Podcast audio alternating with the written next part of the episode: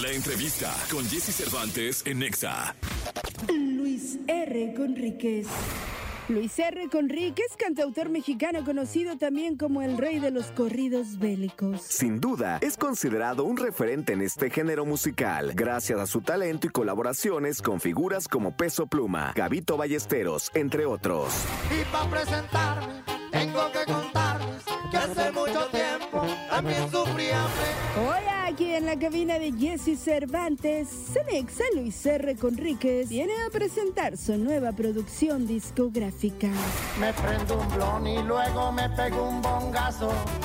Llegando 8 de la mañana con 41 minutos. Estamos en vivo para una buena parte de este bendito país. Está con nosotros Luis R. Conríquez, el búho, señoras y señores, porque estuve oyendo que luego así te dicen, ¿va? Sí, es, es como un referente a, a mi nombre. Dicen, no, pues es la que canta del búho. Pues le dicen el búho.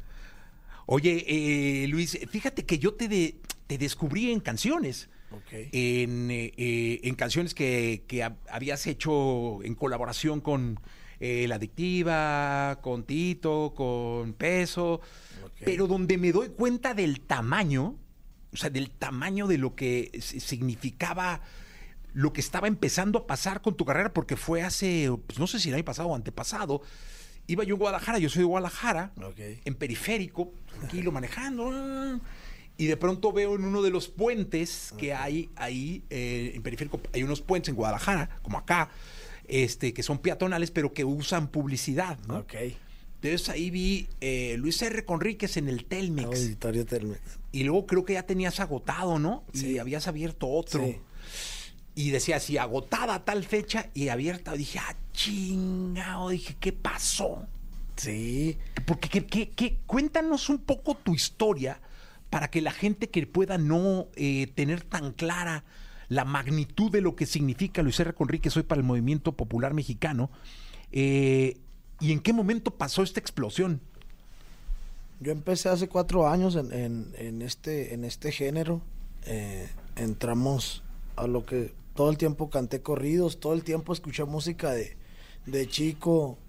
No fue por, por, por parte de algún familiar o que usted diga, ah, todo el tiempo me inspiró, la, todo el tiempo escuchaba música. En el carro, si no estaba en el carro, traía unos audífonos puestos, si no estaban unos audífonos puestos, traía el, el celular con la música, todo lo que da. O sea, siempre me... me ¿Qué escuchabas? Me nutrí de música de, de Gerardo Ortiz, de, de, de Larry Hernández. En aquel tiempo soy, soy, soy, soy muy, muy abierto en la música, ¿no?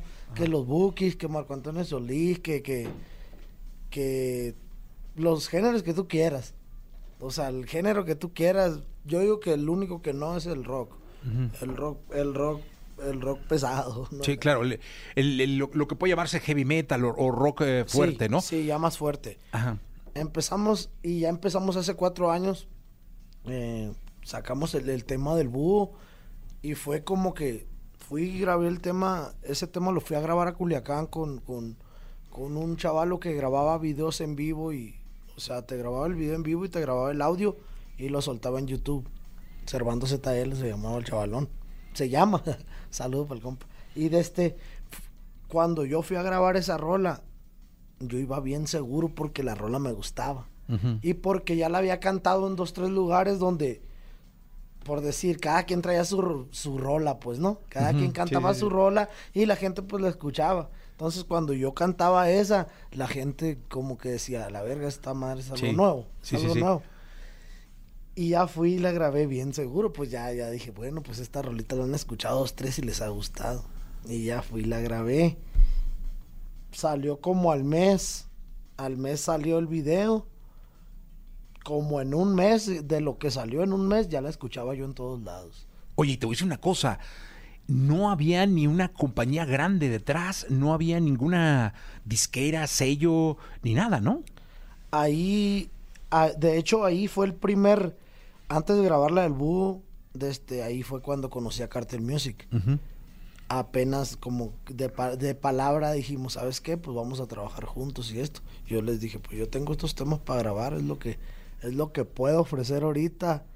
O sea, no, no tengo un disco, no tengo nada, pues es lo que siento que yo les dije que sentía que así era como teníamos que funcionar en la música, porque en ese entonces pues no había TikTok, no había, no como ahora que está más fácil, ¿no? Claro. Hay- a- había que grabar videos para que la gente te escuchara. Y esa era, un- esa era una plataforma más fácil para que tuvieras más oyentes, porque pues era un lugar donde todos los artistas iban y grababan un tema que tenían que pudiera ser algo en el futuro, ¿no? Oye, dime una cosa. Yo siempre eh, he creído que componer un corrido puede resultar más complicado que una balada porque en el corrido llevas un personaje y tienes que ir respetando la historia para la cual eh, usas el corrido y vas a poner el personaje como en una serie Sí, así. a la gente. Y en una balada pues hablas del amor y puede no existir un personaje, ¿no? Sí. Puede ser el amor por el amor, este, puede ser la, la vida, la madre, y pues la madre de quién sabe quién. Y, pero acá hay un, hay siempre un núcleo, un, un personaje. Y una línea que seguir. Ah, ¿cuántos corridos has escrito? Yo digo que son varios, ¿no? Duró, ¿Más de dur- 100? Duró un tiempo que, que, que de recién, recién empezado vendía corridos todos los días, o sea, Los vendías. los vendía. Así empecé yo. acá. Antes de que saliera el búho, de hecho, yo vendía canciones. Empecé a hacer corridos para la gente que trabajaba en Estados Unidos, que por decir que los que trabajaban normal, pues, que querían un corrido, me mandaban una historia y como tú dices, pues seguía la línea. Y ya no, que ese camarada ya le decía, no, que me hizo un corrido de Luis R. Y ya, pues, ¿quién es Luis R? Y ya se le ponían la rola. Ah, pues dile que yo también quiero uno. Y así, así fue, yo creo que, pues para no mentirte mucho, yo creo que unos 500 corridos ya habría hecho. Bueno, este asunto de vender corridos, me imagino que te mantuvo. Sí, pues no tenía ni no tenía presentaciones, no tenía una empresa. O sea, fue lo que lo que lo que me decidió a decir, ¿sabes qué? Yo creo que voy a, ser- voy a ser cantante porque trabajaba en una gasolinera. Entonces ya cuando ya cuando empecé, ya me empezó a caer una feriecita, dije, pues ¿qué estoy haciendo aquí? O sea, no me estoy perdiendo estoy perdiendo el tiempo que, que, que puedo tener pues escribiendo, ¿no? Claro. Oye, cuéntame algo. eh, hay algo. Siempre que te escucho, en los corridos que me gustan, Ey. que ya te dije un poco cuáles Sí. son, siempre viene una pregunta a mi mente, te la tengo que hacer. Porque siempre que voy en el coche y ahí voy oyendo los corridos. ¿no te da miedo? Pues fíjese que nunca, nunca lo he visto por ese lado de que, de que nunca he tenido el temor de hacer un corrido. Todo el tiempo, todas esas canciones que a usted le gustan, todo el tiempo me las han mandado y me han dicho, oye, está este tema. Pu- Puede, queremos grabarlo con usted, queremos hacerlo con usted, porque siento que usted es la persona indicada. Yo, para adelante, vamos a darle. O sea, Oye, ¿y se pide permiso o algo? pues yo, pues ya ellos, como ellos son los Ah. buenos de- de- de O sea, ya viene una negociación. Sí, ya ellos yo creo ya hablaron, ya todo Ok. bien. Para llegar conmigo bien seguros de que ya se puede grabar el tema, pues es- yo digo que ya han de haber hablado con... con Sí, pues con, Con la persona con que la se te- persona que se te. Pero siempre, siempre he pensado eso. y digo, "Chin, el- Pero la verdad te voy a decir una cosa. Esta corriente bélica. eh, o ¿cómo? Cuéntanos algo. ¿Se debe decir corriente bélica o corridos tumbados? Tumbaos. no, ¿O es lo- es lo mismo? Es- una cosa es un, un corrido bélico y una cosa es un- una canción tumbada. Cu- ¿Cuál es la diferencia? Yo siento que un corrido bélico tiene que tener una charcheta, tiene que tener un tololoche, tiene que tener una- un requinto, que es una explosión diferente, ¿no? Ok. Yo así lo denomino el- el- los corridos bélicos, con ese, con eso, con esas características. Porque te hacen, aunque no diga la canción nada bélica, te sientes como que, como que hay una, un ritmito que explota, que, que, Sí, claro. que, que el tololoche y todo eso. Entonces, no, no simplemente la letra. Yo lo denomino por eso. Igual los corridos tumbados es bajo loche o es bajo y es requinto. O sea, no tiene que ver con letra, tiene que ver con base musical. Así lo, así lo miro yo, Ok. de mi lado. Oye, y ahí te va. eh, ¿en, qué, ¿En qué momento? Porque hay una parte interesantísima de esta corriente. México necesitaba una corriente que viniera a ponerlo de nuevo en, en los ojos del mundo. porque se habían metido eh, durante los ochentas, pues fuimos así como noventas, qué sé yo, ¿no? Pero luego se, se- los boricuas se metieron durísimo, luego se colombianizó, luego llegó el reggaetón y, bueno, ya sabes todo lo que pasó, Sí, ¿no? sí, sí. Y de pronto, ¡pum!, llegó es- es- es- esta corriente con diferentes personajes. Todos los personajes, de alguna manera, si no apadrinados por Luis R. Conríquez, sí con una base de, de- de duetos con Luis R. Conríquez. Y ahora es la corriente que tiene a México en las listas globales de cualquier plataforma musical en el mundo. Sí, lo que escuches. Ahorita hables cualquier plataforma o simplemente miras a los niños y, y- y ellos te dicen qué es lo que se está escuchando. Oye, dime una cosa, ¿y en qué momento te das cuenta que esto iba a ser tan fuerte?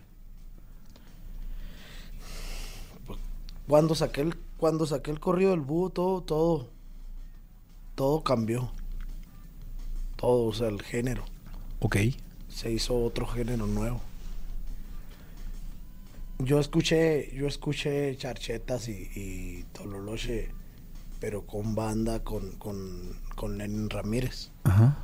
o sea, amigo, mi compa, y siempre soy, siempre soy admirador y trato de aprender poquito de todos. Entonces, pues yo quise hacer otro, otro, otro movimiento diferente, dije algo diferente, pero sin pensarlo también, pues yo dije, yo voy a entrar con mi rollo, pues, a Claro. esto. Y ya al poco tiempo empieza la gente a, es como todo, pues, empieza la gente a grabar porque es lo que se está escuchando. Ahorita pasa lo mismo con Peso. Peso empezó con el trombón. Le agregó, a, a lo que yo hice, él le agregó un trombón. Entonces, ¿qué está pasando ahorita? Hasta yo le metí a trombón. Claro. ¿Por qué? Porque es lo que se está escuchando. Porque te tienes que actualizar si quieres seguir vigente. Eh, en ese entonces, Peso Pluma, cuando grabó conmigo, siempre pendiente me le enseñó. Y, y venía como tumbada. Le dije, ¿sabes qué? Le hace falta una charcheta ahí y un tololoche. Y me dijo, no, pues sí, sí, cierto. Y ya la grabó así y ya fue como. Tracas, explotó. Oye, cuéntame algo. E- Es, es fácil esta colaboración, porque eh, con el movimiento urbano llegó mucho este asunto de las colaboraciones. Es decir, eh, las colaboraciones hicieron el pan nuestro de cada día.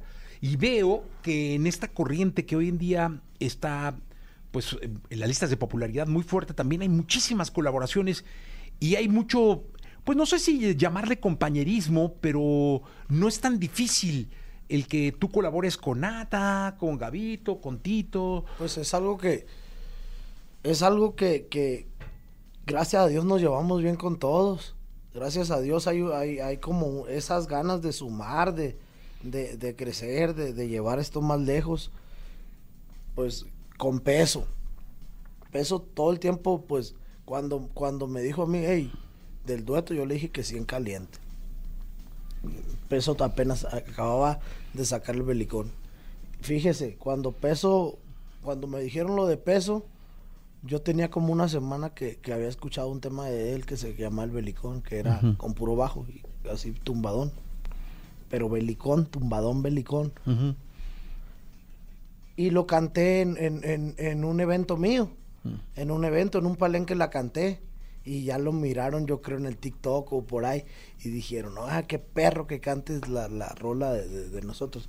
Entonces, mm, se hizo la colaboración y ya pues que después de esa grabamos otra. Ya hasta la fecha, hasta la fecha, ahora que saco mi disco Corrios Bélicos 4, que es, es lo más reciente que, que- que tenemos en, en las plataformas, después de toda la evolución que tuvo para grabar un tema para el disco, pues obviamente, pues gracias a Dios y, y por de este, pues dijo que sí, ¿no?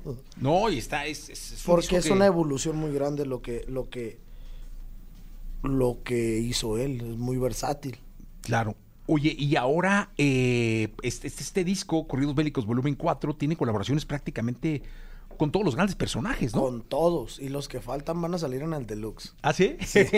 Sí, sale, sale ahora en febrero. Pues Peso, Gavito, Nata, Alfredo Olivas, eh, Gerardo. Gerardo Ortiz. O sea, ¿cómo me voy a olvidar yo de Gerardo Ortiz y de, de Lenin Ramírez o, o uno de ellos? Yo fui admirador de ellos. Yo Claro. es lo que estaba platicando el otro día con un amigo. Le digo, yo les tengo un respeto y una admiración a ellos porque, quieras o no, ellos abrieron el, camino a ese, a ese género de corridos. No eran, no eran corridos bélicos, pero sí también eh, ahorita pues sí se les puedes llamar corridos bélicos. En aquel tiempo eran corridos progresivos. Pues es, es lo mismo casi. Oye, y por ejemplo, en el caso de Peso, ha venido una evolución en donde él ya se metió a la música urbana, eh, ya se metió un poco al pop. eh, ¿Tú podrías en algún momento dentro de la música mexicana también incursionar en algunas otras corrientes? ¿O, o decididamente tú no te mueves? Claro, yo, yo saqué un dembow. Ujú. Saqué un Ah, dem- claro. Saqué un dembow que, que, que hizo que todo mundo saca, sa- empezara a... a- El de sí.